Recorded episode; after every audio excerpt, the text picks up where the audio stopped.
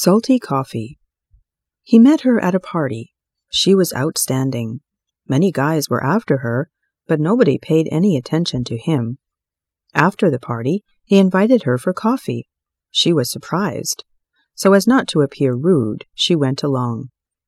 As they sat in a nice coffee shop, he was too nervous to say anything, and she felt uncomfortable.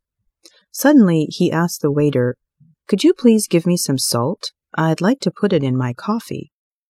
They stared at him. He turned red, but when the salt came, he put it in his coffee and drank. Curious, she asked, Why salt with coffee?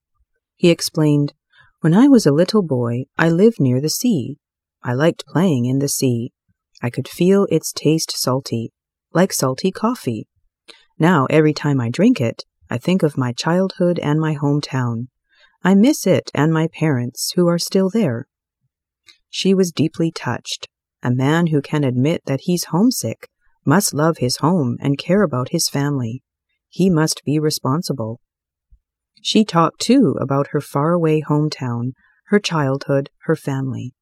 That was the start to their love story. They continued to date. She found that he met all her requirements.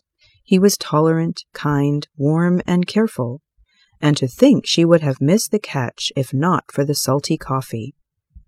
So they married and lived happily together, and every time she made coffee for him, she put in some salt, the way he liked it. After forty years, he passed away and left her a letter which said, My dearest, please forgive my lifelong lie. Remember the first time we dated? I was so nervous I asked for salt instead of sugar it was hard for me to ask for a change, so I just went ahead. I never thought that we would hit it off. Many times I tried to tell you the truth, but I was afraid that it would ruin everything. Sweetheart, I don't exactly like salty coffee, but as it mattered so much to you, I've learnt to enjoy it. Having you with me was my greatest happiness.